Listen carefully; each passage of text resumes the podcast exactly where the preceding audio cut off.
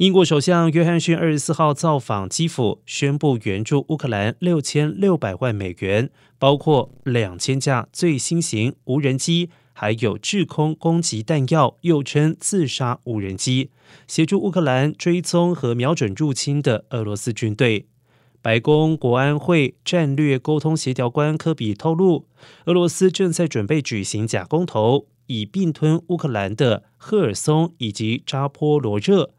俄罗斯将炮制结果来宣称，该区域的乌克兰人民想加入俄罗斯。科比表示，美国和国际社会的立场都非常的清楚，任何试图控制乌克兰主权领土的行动都不会视为合法。